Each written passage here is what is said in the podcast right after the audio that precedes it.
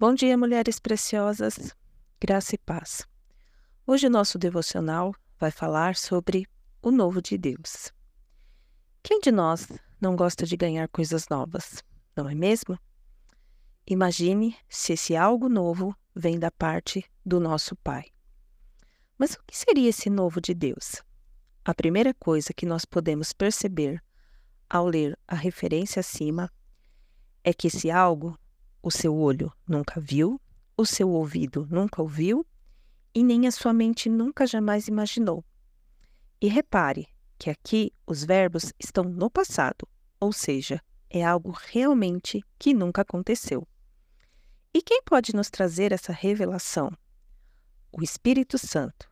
Perceba isso no versículo 11 que diz: Pois quem conhece os pensamentos de uma pessoa é, sendo o próprio Espírito dela, o Espírito Santo é que pode nos revelar a verdade sobre o nosso Pai e forjar em nós a mente de Cristo, nos revelando todos os seus planos.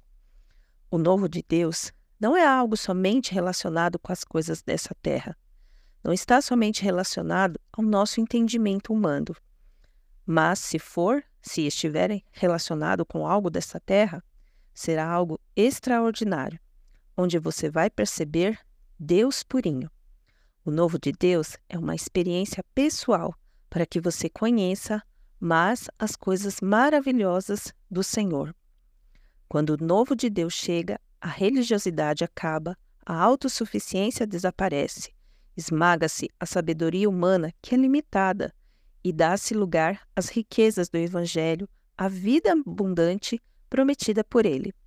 Então, se hoje você deseja viver o novo de Deus, peça ao Espírito Santo a revelação através do entendimento da Sua palavra, pois nela está toda a revelação, tudo já foi revelado na Sua palavra, para a sua vida, para a sua casa, para a sua família.